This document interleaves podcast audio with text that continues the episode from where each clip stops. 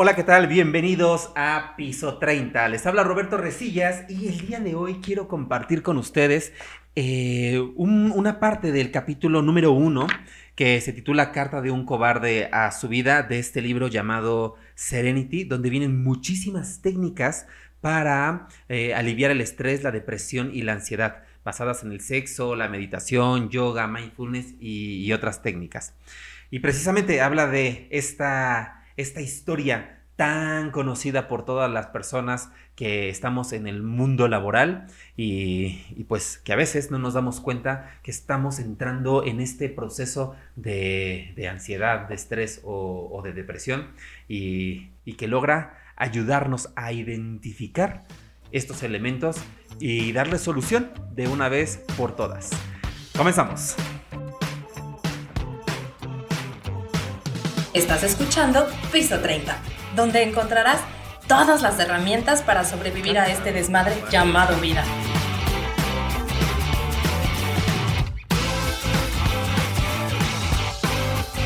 Piso 30 es una producción del método Simpleness. Comenzamos.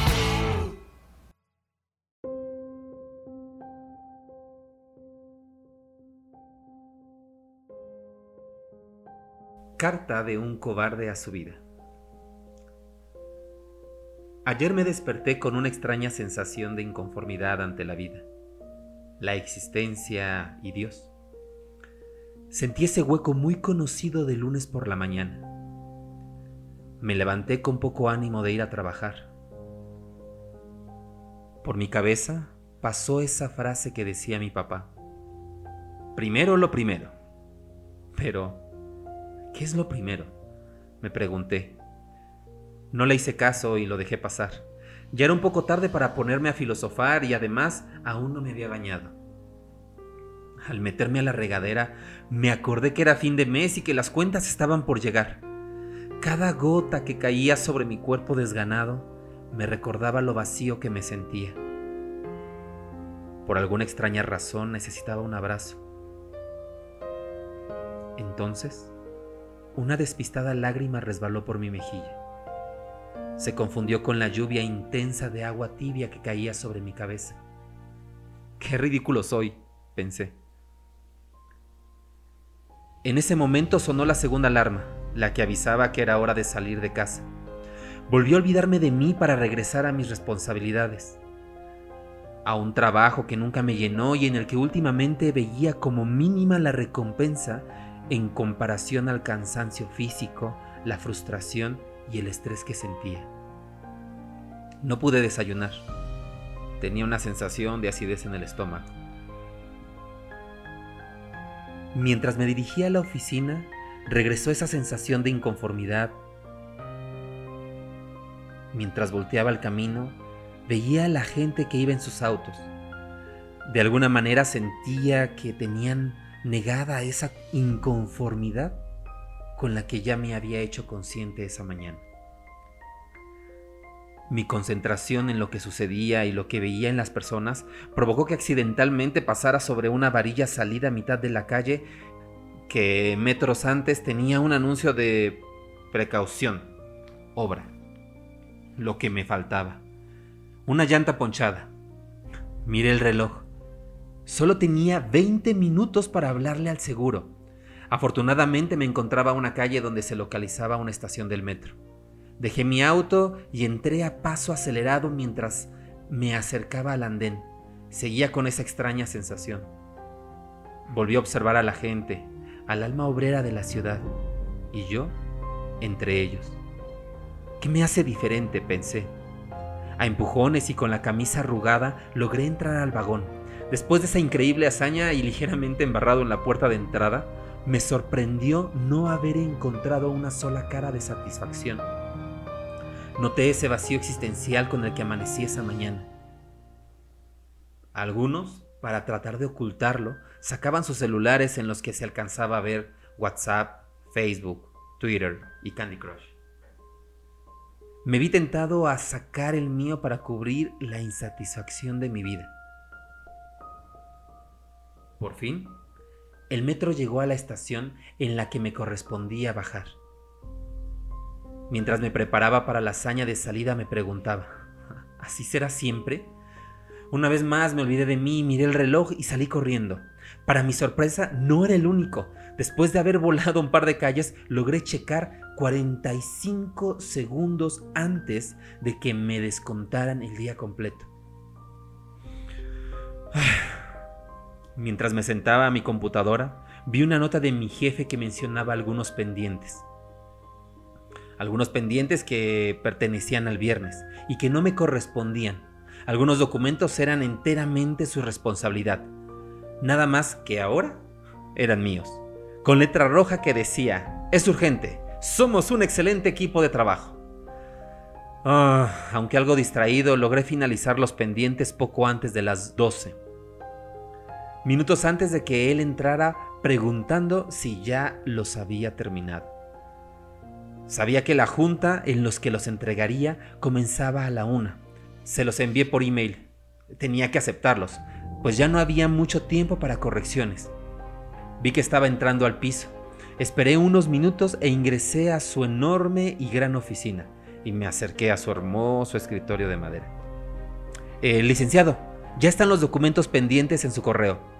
¿Puedo ir a desayunar? le pregunté. Claro que sí, solo lleva este paquete a la dirección general, contestó. Observé un regalo para el director, con una nota que decía, y esto es solo el inicio. La me botas, pensé. Después de entregarlo, me dirigí hacia mi ansiado desayuno, una gordita y un refresco de cola. De nuevo, apareció ese extraño pensamiento que en la mañana se había apoderado de mi cabeza.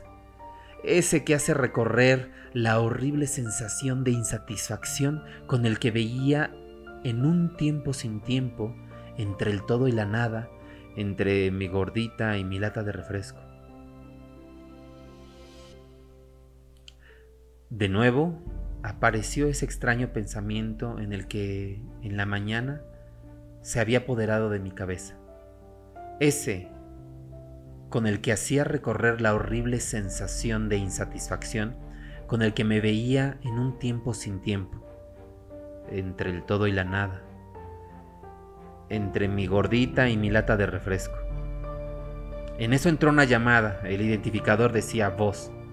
Pensé, estoy desayunando, carajo, ¿hasta cuándo? ¿Esto es lo que quiero? Ahora resulta que tengo que pedir permiso para desayunar. ¿En qué momento me convertí en esclavo del trabajo? Lo ignoré.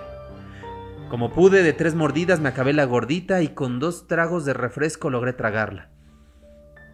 Todavía me tomé el tiempo para pasar por un café, de esos, que se diferencian de los de la oficina porque tienen el nombre escrito en el vaso.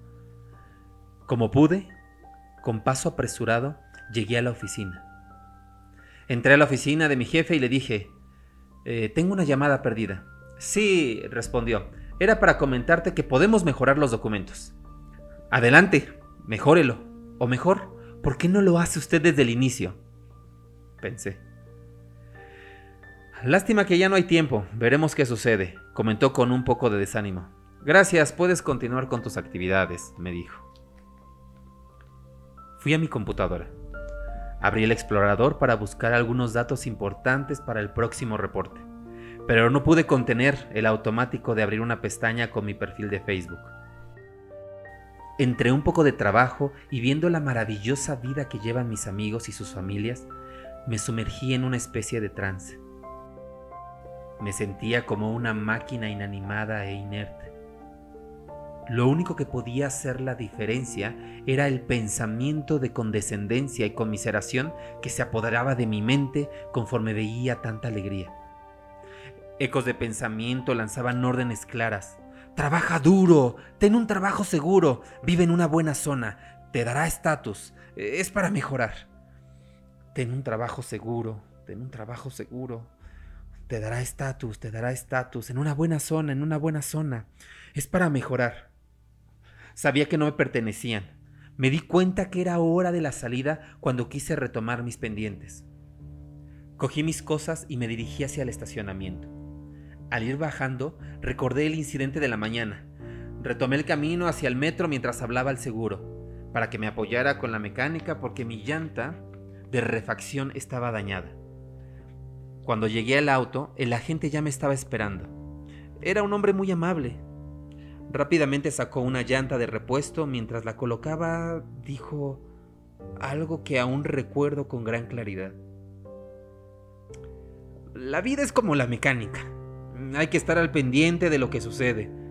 Dale mantenimiento a lo más importante, limpiar lo que está sucio y si es necesario, reemplazar algunas cosas. Hoy, joven, le tocó a usted hacer un cambio esencial. Sin este cambio, no llegará a ningún lado. Firmé el deducible. El agente tomó sus cosas y se retiró. Me subí a mi auto y retomé el camino a mi casa, con la misma sensación de vacío con la que salí de ella. Noté las mismas caras de descontento a mi derecha y a mi izquierda. El tránsito estaba tan pesado como el de cualquier lunes por la tarde. Tanto que me dio tiempo para tuitear. Ya somos muchos, que haga algo el gobierno. Hashtag tránsito CDMX. Por fin llegué a mi casa.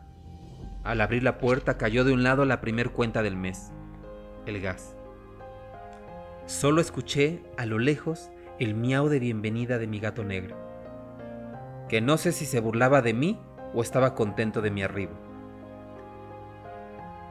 El silencio que llenaba mi departamento era insoportable.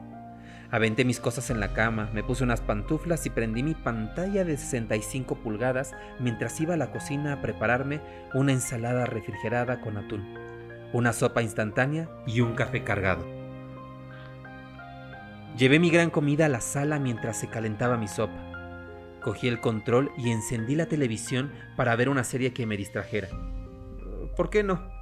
Llevaba viéndola cinco minutos cuando me llegó el primer tweet de alguien que conocí después de haber terminado mi última relación y con quien había estado platicando, si así se le puede llamar vía Twitter.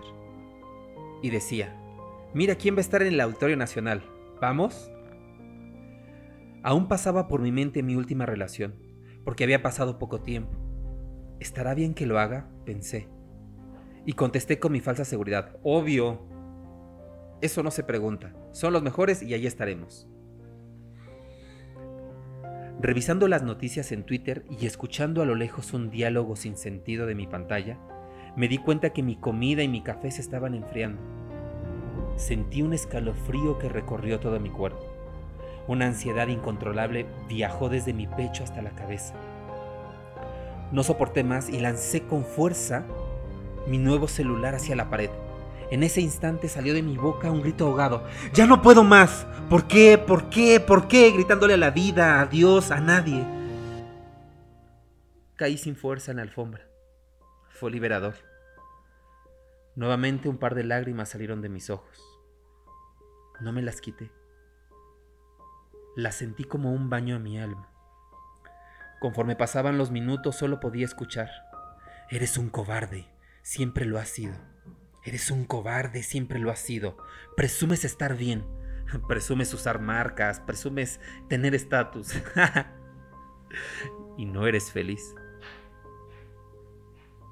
Mientras pasaban esos pensamientos por mi cabeza, sentía cómo la energía de mi cuerpo iba disminuyendo.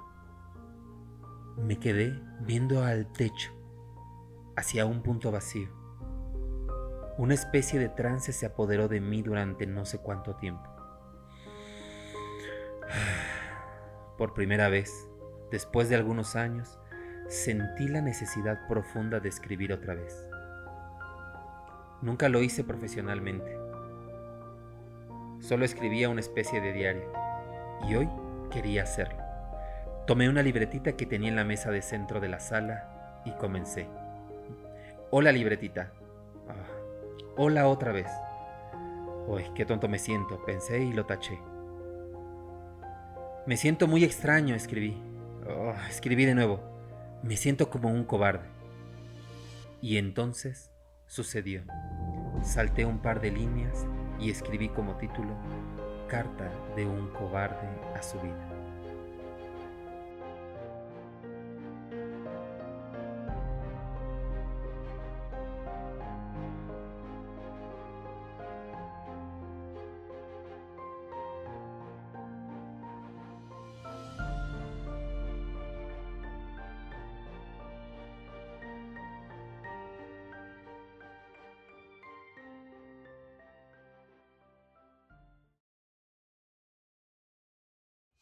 Visita nuestra página www.metodosimpleness.com.